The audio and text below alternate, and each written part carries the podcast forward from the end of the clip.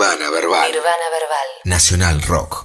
Bueno, eh, antes que nada, Isi, tenía ganas de preguntarte un poco eh, sobre el tiempo. Qué pregunta para arrancar, ¿no? Pero siento que, es algo que, marca tu vida de, muchas maneras, eh, que ¿no? hay muchas temporalidades, ¿no? Como por un lado tenés 22 años, pero para muchos sentimos que tenés eh, sabiduría de 72.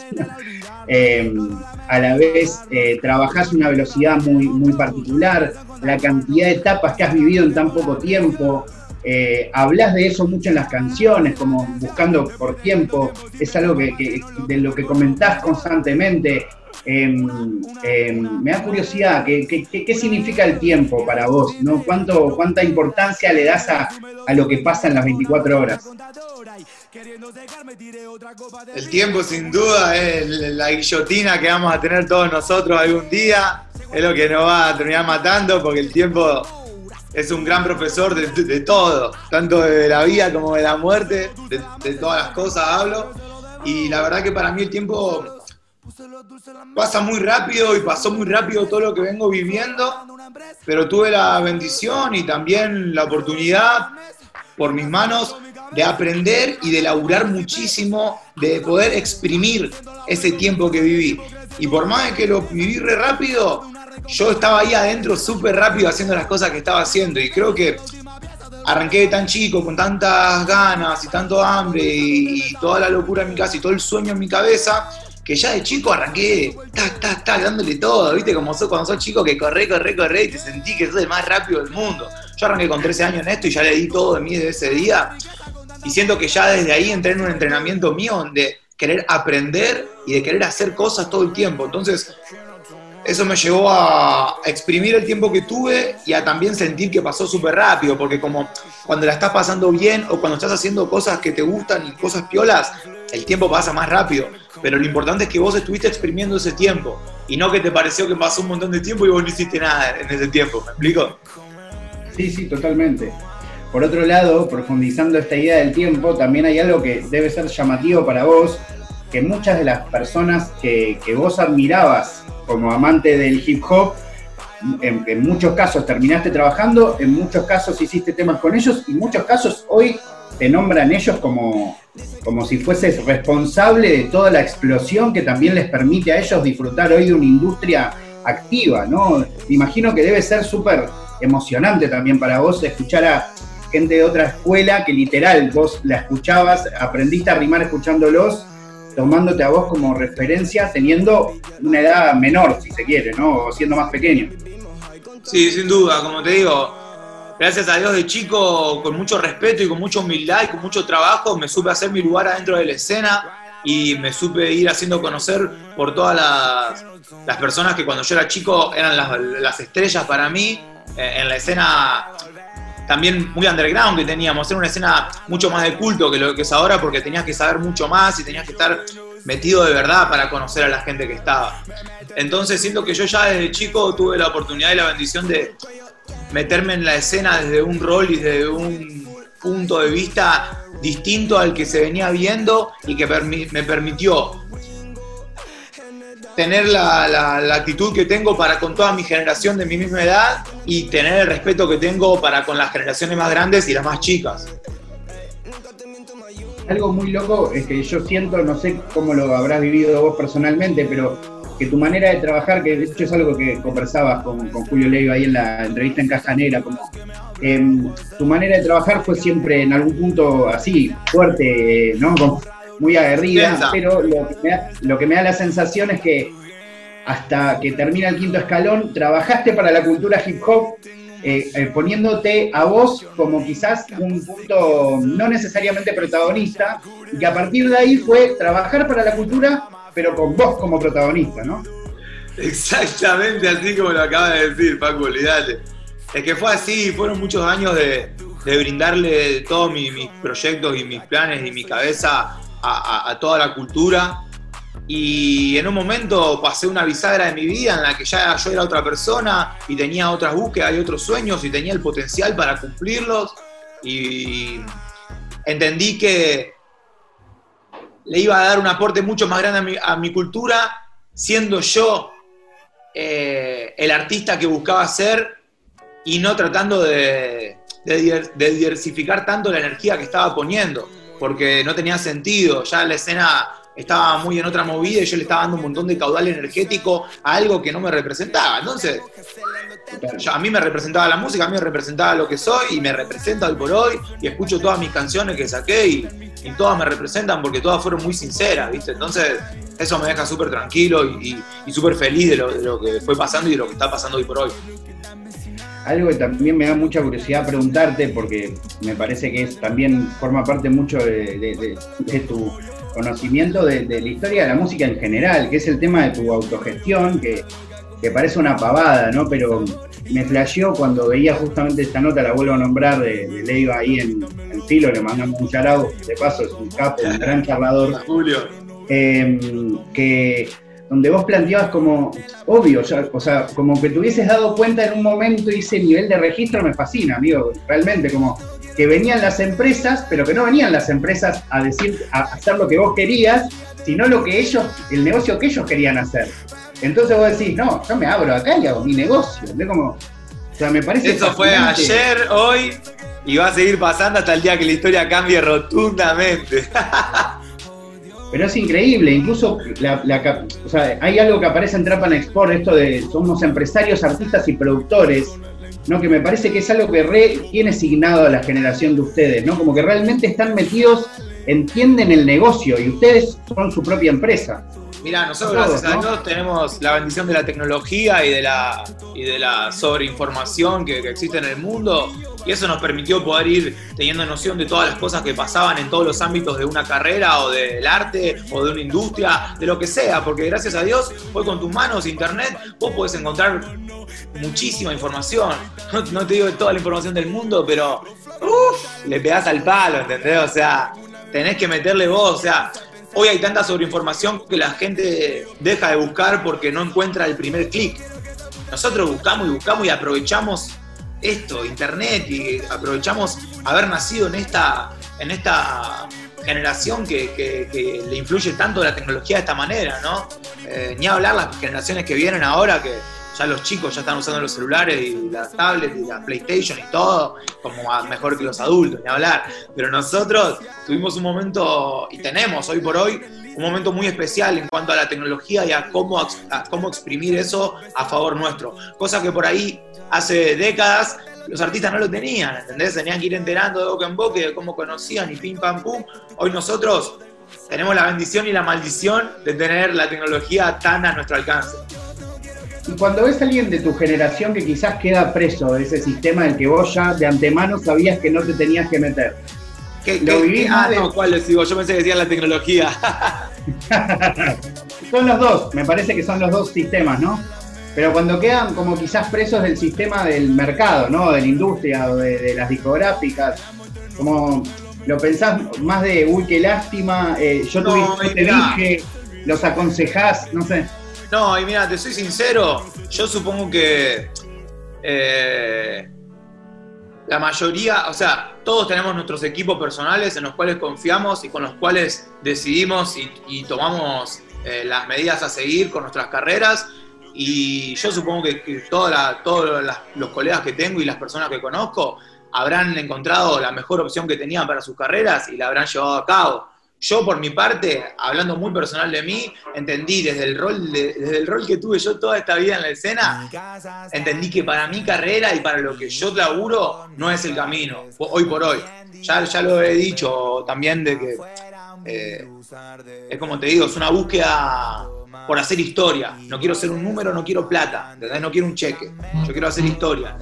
Si, va a venir una industria con, con, todo lo que eso conlleva, desde el aguante económico hasta el logístico, hasta toda la, sabiduría y la experiencia que tienen por venir manejando la música hace decenas de años, si toda esa información la pusiesen, como dijiste vos hace un rato, a favor de la misión que tenemos nosotros, sería muy distinto, porque lograríamos hacer historia y eso después lleva a todo lo que vos quieras, material y no material, lo que desees, ¿entendés?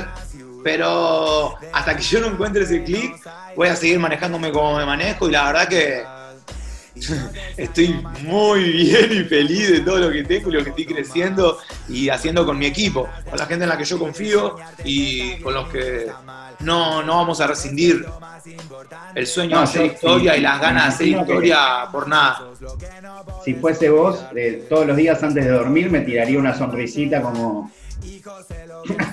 yo soy muy feliz, yo soy muy feliz, Facu. Yo agradezco mucho todos los días de mi vida, le agradezco a Dios la vida que tengo y, yo soy muy feliz y, lucho todos los días por seguir siendo más feliz y, que se mantenga eh, bien todo, ¿no? Porque son, es como un campo 360 en el que tenés que dominar un montón de cosas, en la que no puedes obviar casi nada y yo estoy muy feliz de cómo tengo la familia que tengo, el equipo de trabajo que tengo y la carrera que estoy teniendo, la verdad que yo estoy muy feliz. Hablando un poco de, cómo ha llegado todo hasta acá, eh, me da curiosidad preguntarte un poco sobre una banda y una figura. Vos decime qué nivel de importancia tiene en tu vida. La verdad es que nunca te lo pude preguntar. Pero sí es cierto que una vez cuando estabas grabando las últimas tomas de, hecho a mano, mezclando, la verdad no me acuerdo en qué momento, fue que pusiste muchos discos que te habían inspirado. Eh, y me acuerdo de haber visto el disco de Coxmox tarde o temprano. Y, yo realmente siento que la figura de Coxmox y particularmente la de Chili, más allá de que vos hagas otra cosa, porque claramente no, no, no tiene que ver, realmente ha, marcado, te ha marcado en tu manera de describir la vida cotidiana que tenés, la manera de evolucionar sonoramente, de buscar una identidad completamente argentina. Eh, contame vos si, si me equivoco, o me imagino que no solo debe tener que ver con eso. Sin duda que Coxmo para mí, antipáticos y lo, que es esa música increíble, a mí me, encantó de chico porque me llevaban a Argentina, me traían acá, era, era rapeaban en argentino y, le, tiraban berretines a los que no rapeaban en argentino, ¿entendés? A mí eso me representó desde el primer día, ni hablar la calidad de las métricas, el juego de palabras, la combinación de rimas increíbles que siempre tuvieron y la agresividad, ¿viste? Los hardcore, como una mezcla de todo, entre los tres, entre Tigre, Apolo y Chili. Eh, hicieron una música muy, muy increíble que yo desde chico, la verdad, que, tuve el, honor de escucharla. Eh, como decís vos, tengo discos de Cosmos. Cuando tenía 16 años, tuve el honor de, traerlos a tocar un evento mío, acá en Colegiales. Y nada, la verdad que agradezco mucho que. Yo agradezco mucho la escuela de hip hop que hay acá en Argentina y, conozco bastante porque siempre busqué nutrirme y entender de dónde venía todo esto y qué pasaba antes de que, de que lleguemos nosotros. Y la verdad que Cosmos sin duda es una fuente de música y de, rimas increíbles, bien argentina, bien de acá, no, no hay con qué darles. Y me da curiosidad llevarte algunos momentos en el tiempo. Por ejemplo, cuando digo, vos que siempre venías de una escuela mucho más rapera, eh, siempre evolucionada a nivel métrico, todo, la cofradía a nivel sonoro estaba muy años luz de lo que sonaba en ese momento, hay que decirlo. Pero, ¿qué onda cuando a tu, a tu oído ya empieza a llegar el lobby, el neo, pero ya en su versión trap, empieza a llegar un poco más el trap de afuera? ¿Qué, qué, qué empezó a pasarte a vos? Mirá, es que pasa que cuando yo empecé a escuchar trap fue toda esa época de la cofradía que estás mencionando vos, porque yo a Obi, a Neo, también los conozco de, de hip hop de hace años, de, que toquen en eventos míos cuando yo era más guachín, y yo ya escuchaba su música y yo, mirá, acá tengo, no sé, acá tengo de Obi, Work and Relax 1, que creo que es de 2014. Son todos remix de hits yankees hechos de acá bien argentinos, ¿entendés? Increíble. Entonces, a lo que voy, en esa época ya de la cofradía, yo ya estaba, justamente fue una cofradía en la que tuve el cambio más rapero, como estás mencionando vos, a esta nueva etapa atrás. Fue justo la transición, digamos. En la cofradía se puede encontrar música de boom y se puede encontrar música de trap, las dos cosas. Eh, pero como te digo, es justo en esas épocas. Con vos. Con Valve, sí, con Valve de los primeros videos, de los más lindos de Valve, la verdad, el de Ghetto Life. Eh, la verdad que, recuerdos muy lindos tengo de toda esa época y de cómo fue virando todo a lo que está pasando hoy por hoy, ¿no? Totalmente. Mira, quiero eh, mostrarte, yo fui a la presentación del ópera, pagué mi entrada como un verdadero, mirá. Este, este disquito, ¡eh! Encantador. Me da curiosidad. Primer bebé. No, tremendo. Bueno, mi segundo después de Bruno. Cierto, cierto. Em, bueno, no sé, si contamos al quinto por ahí, ya, amigo, ya tenés que estar alta, alta paternidad. Mirá que yo tengo dos, pero vos vas más rápido. Em, y todo lo que viene, seguro. y todo lo que viene, Dios mediante. Me da mucha curiosidad preguntarte sobre em, algo que, me parece que, que, aparece cada vez más claro en tu carrera, que es esto de vos no solo querés describir las cosas que vivís, sino querés contarlas, querés que la gente entienda lo que está pasando. Eso me parece algo tan hermoso, porque no solo aparecen tus letras, que a veces la gente se le pierden porque, nada, porque, porque no, las, no las llega a entender o lo que sea, pero incluso después pienso, cuando haces hecho a mano, que elegís 11 productores, parece también como si fuese un registro de lo que pasaba sonoramente en Argentina, después le agregás un documental, después como, como que siempre buscas la manera, eh, incluso en, en, los volúmenes 2020, como eh, que cada vez rapeás más lento, como, como dijese, por Dios, necesito que me entiendan, ¿entendés? ¿Qué onda con esa búsqueda de no solo registrar, sino también de explicar el fenómeno? Sí, para mí eh, es una necesidad interna mía de subir mi vara y llevar, llegar a un nivel en el que mi locura esté intacta, pero que vos te puedas deleitar igual. Entonces, es como te digo, eh, no digo, eh, hoy me vuelvo loco porque la gente me entienda, la gente me tiene que entender. Al revés, canalizo esa energía para decir, yo tengo que encontrar un punto más alto de mi vara en el que mi lírica no pierda mi sazón y te pueda entrar al oído y romperte la cabeza. Entonces es eso la, búsqueda que, que, voy, que, tengo y que voy a seguir teniendo porque me súper divierte encontrar eso rebuscado tan simple que te puede llegar a encantar y no eso tan simple, simple que, sabes que te gusta y ya. No, es que hay algo mágico, mágico en, la búsqueda tuya que es, hay gente que cree que ser complejo es ser complejo y gente que cree que ser simple es ser simple y vos, como creo que los más grandes genios de la música, intentás, ¿no? Como esto, como que suene simple. Hacer de lo complejo simple. Hacer de lo complejo algo simple, sin duda. Sí, sí, hermoso. Y, nada, me flasha cómo estás. Hoy, por ejemplo, nada, esto es un comentario casi te diría de charla, como si te conociera, pero viendo que le llegaba a los periodistas hoy la remera tuya, algunos periodistas, eh, y me parece, yo no sé si vos estás en esos detalles o no, pero que le llega a periodistas hoy, tantos años después, una remera que diga trap, trap, trap, van a contarlo ahora, para mí es, un nivel, amigo, de, voladura, ¿entendés? Como, que además todos re felices con su remera, y aguantes un remerón, ¿eh? Mándamelo si querés. Pero a la vez me parecía como un, como hace siempre, como un mensaje dentro del mensaje, ¿no? Sí, sí, es energía. Energía e información. Las dos cosas. Así lo resumiría. Quiero llevarte a dos momentos más. Por un lado, eh, hoy estuve viendo una batalla, sé que no hablas mucho de batallas, pero justo me parece que esta te va a divertir, que fue una cara de perro que justo estaba Chili Parker ahí, eh, de 2014 creo, eh, que competís contra Acru en una semifinal. Uy, no, esa la re quedé, estaba re loco, la re quedé en esta semifinal. Pero fue tremenda, amigo, tremenda. Tuvieron, de hecho, dos réplicas, un corta bigote, todo. ¿Qué, te acordás de, eso? Y sobre todo estar compitiendo, algo que a mí siempre me flasha es que este disco y Anonimato salieron el mismo año. Y siento que en algún punto como que ejercen el equilibrio sonoro del hip hop, ¿no? Pero contame cómo, cómo recordás esos 2014 ahí compitiendo vos ya. ¿Esa batalla o esos tiempos? Las dos cosas. No, de ese, día tengo imágenes y pequeños recuerdos, pero pasaron tantas cosas después que como que en mi cabeza también, viste, tuve que hacer un backup y, e ir metiendo información nueva porque ya no entraban más cosas y, tenían que entrar porque si no me estaba perdiendo el presente y el futuro. Entonces, como te digo, recuerdo imágenes, fotos, momentos.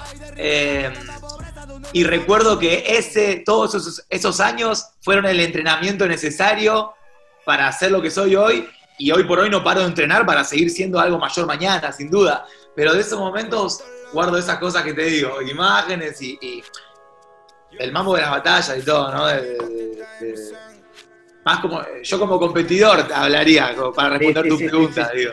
Eh, recuerdo eso, un entrenamiento muy arduo por rimar de una manera muy alta que me determinó decantando en ser lo que soy hoy. Total, total. Y una, otro lugar que quiero llevarte, porque me da curiosidad, eh, es. Hay un momento también muy extraño para todos los que vivimos la cultura hip hop hace muchos años, que es cuando Duco saca Novendo Trap, ¿no? Como que todos estábamos ahí y de repente sale esa canción.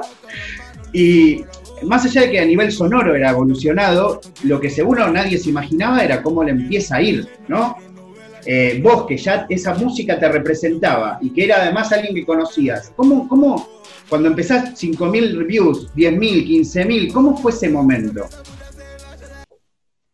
Ese momento fue histórico completamente. Recuerdo la, la, la, la cara de Duco en esos momentos. De, él siempre muy humilde y como tiene una energía tan grande y tan especial él soltó eso al mundo y el mundo le respondió con mucho más de lo que, de cualquiera hubiese esperado, ¿no? Entonces recuerdo, la verdad, ese momento como muy lindo, muy bisagra, muy, muy feliz por ver que, estábamos haciendo un cambio de, un volantazo histórico tremendo y esas fueron de las primeras cositas hermosas que, pasaron en este gran cambio. Momento trap fue, fue lo que te digo, lo recuerdo con mucho amor y como un momento muy clave para todo lo que, lo que pasó después, ¿no? Eh, yo creo que, yo creo que ni Duco esperaba que, pegue tanto así esa, esa canción. Sí, Duco sabía que iba a pegar, porque él, es lo que te digo, tiene una energía muy grande y muy hermosa, y eso es lo que se representa en su, en su música. Pero para mí, él no esperaba tal golpe tan grande, y fue hermoso.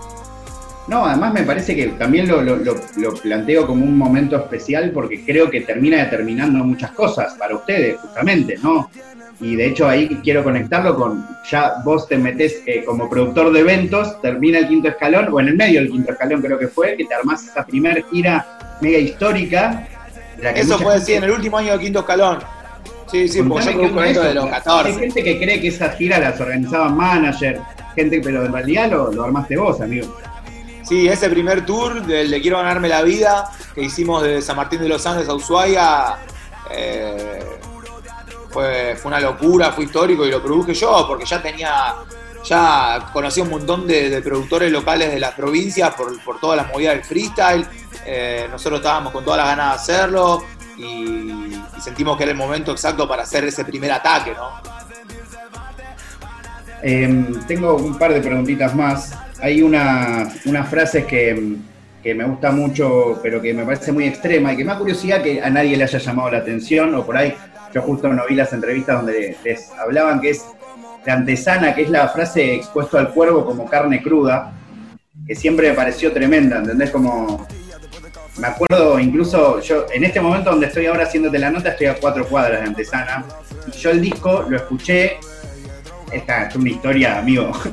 Lo escuché eh, en medio de una lluvia en la calle, apenas había salido a dos cuadras de la mansion, eh, justo esperando a, mi mujer de ese momento que acababa de entrar al ginecólogo, después terminé teniendo un hijo, como un, uh, momento súper importante, ¿viste? Y, eh, me, me, flasha como todo lo que sucede ahí sonoramente, pero me da curiosidad sobre todo preguntarte cómo ¿Cómo, lo ves hoy? Porque hay, algo que hace poco hablaba con, con, Dano, justo que estuvo en la mansion.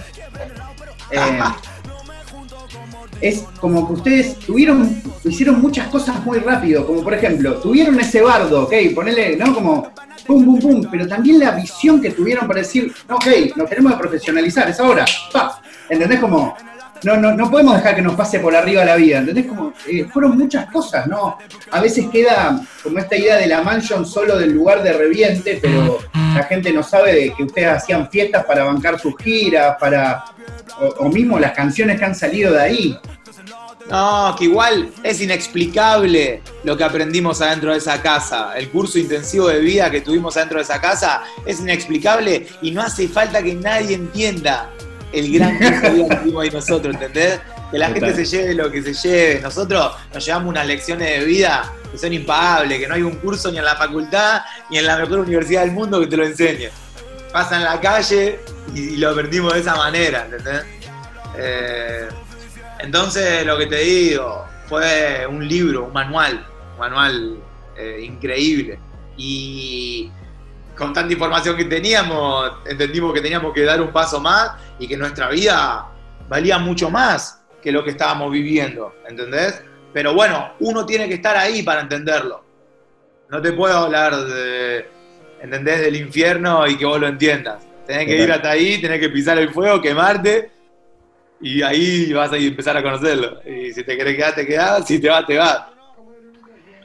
No, no, no quiero molestarte mucho más, pero sí eh, preguntarte algunas cositas, como por ejemplo, algo que, siempre me acuerdo, que, me llama mucho la atención, es eh, recordar que ustedes, tanto vos como Duco, como Neo, como muchos, la verdad, tiran muchos shoutouts a las generaciones, no solo del, hip hop, ¿no? Como hablan de Pineta, de Charlie, de, bueno, incluso Duco hizo una canción con Vicentico. Y sin embargo, sacando algunas personas, como esas generaciones quizás no son tan, tan buena onda con, con estas más nuevas, ¿no? Eh, ¿Por qué sentís que pasa eso? Como que hay, como que desde de ustedes hay como plena admiración y quizás desde el otro lado a veces hay más, no sé, recelo. Nosotros somos fieles amantes de la música y somos unos humanos súper educados y respetuosos. Ya desde ahí, con esos dos factores, no hay cómo no admirar y respetar a quienes, a, quienes sentimos que se merecen ese respeto y esa idolatría.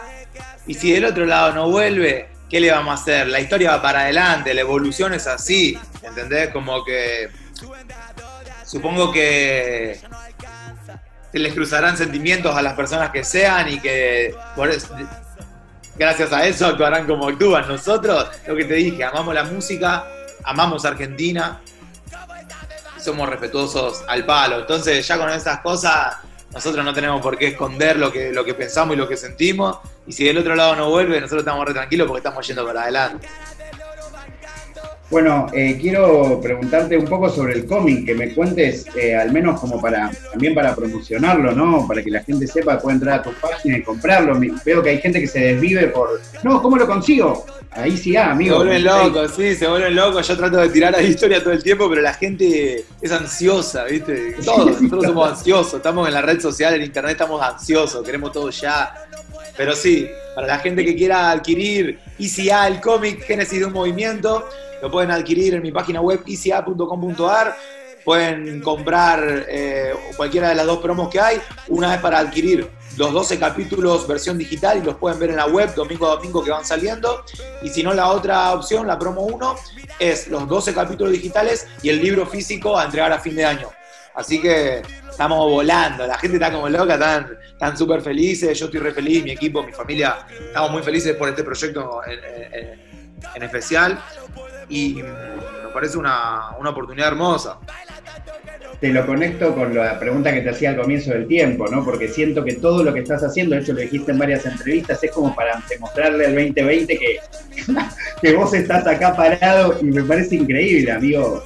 De hecho, eh, con este cómic claramente abrís todo un mundo a, ¿no? Porque como pasa a veces con tus discos, ahora vos diste este puntapié inicial de un cómic contando tu vida, ahora vamos a ver qué viene con todo lo demás, ¿no? Sí, sí, olvídate, sí, pero fue la, mejor medida que encontré para afrontar este momento. Sentí que le tenía que dar el doble y, que, que si dudaba y si titubeaba de hacer eso, la iba a quedar. Y gracias a Dios tengo una familia que me da una fortaleza mental muy grande y nosotros con nuestras manos y con todo lo que estamos aprendiendo y laburando, eh, estamos pudiendo sacar a flote proyectos lindos a pesar de que todo sea un quilombo, ¿entendés? Porque a todos nos partió, nos partió la mitad esto, ¿entendés? Porque la gente me ve que yo le estoy dando el doble y se piensan que, a mí no me está costando hacer todo esto. Y al contrario, yo me estoy esforzando muchísimo más de lo que pensaba esforzarme, ¿entendés? Y, y perdí un montón como todo lo que, todos los demás, ¿entendés? Pero igual así entendí que en mi cabeza tenía que estar fuerte y que aunque las cosas estén re difíciles, yo tenía que darle el doble y tenía que seguir adelante. Entonces, esa es mi filosofía de vida y así como puedo afrontar esto con el equipo que tengo y con la familia que tengo, que son mis hermanos y, gente como yo que tienen las mismas ganas. Eh, bueno, Isi, eh, me da mucha curiosidad preguntarte qué es lo que se va a venir, pero a la vez quiero sorprenderme con todo lo que se venga, así que no te voy Inesperado que esperan todos, vos ya sabés. Así. me encanta que digas eso, sí, sí. Es que esa es la que es. Eh, totalmente, totalmente. y, bueno, de verdad te, quiero, por, un lado te agradezco la entrevista, pero más que nada como amante del hip hop, te agradezco por lo que haces, hermano, de verdad, de corazón porque, pues nada, yo hoy tengo un, programa de hip hop y también puedo dedicarme a esto, entre otras cosas, porque existió un quinto escalón y por todo lo que vino después, así que de verdad te, estoy súper agradecido a vos como a todos de que hoy exista un mercado y, que pueda crecer cada vez más, que ya no sea una moda. Muchas gracias Paco a vos eh, por tus palabras, por el respeto y es una misión de todos los días seguir haciendo crecer esto, amigo, con todo, con fuerza. Un abrazo grande, muchas gracias. Un abrazo para todos. Muchísimas gracias, chicos. Chau, chau. Chau, chau. Facu Nirvana verbal. De 21 a 0 en 93.7. Nacional Rock.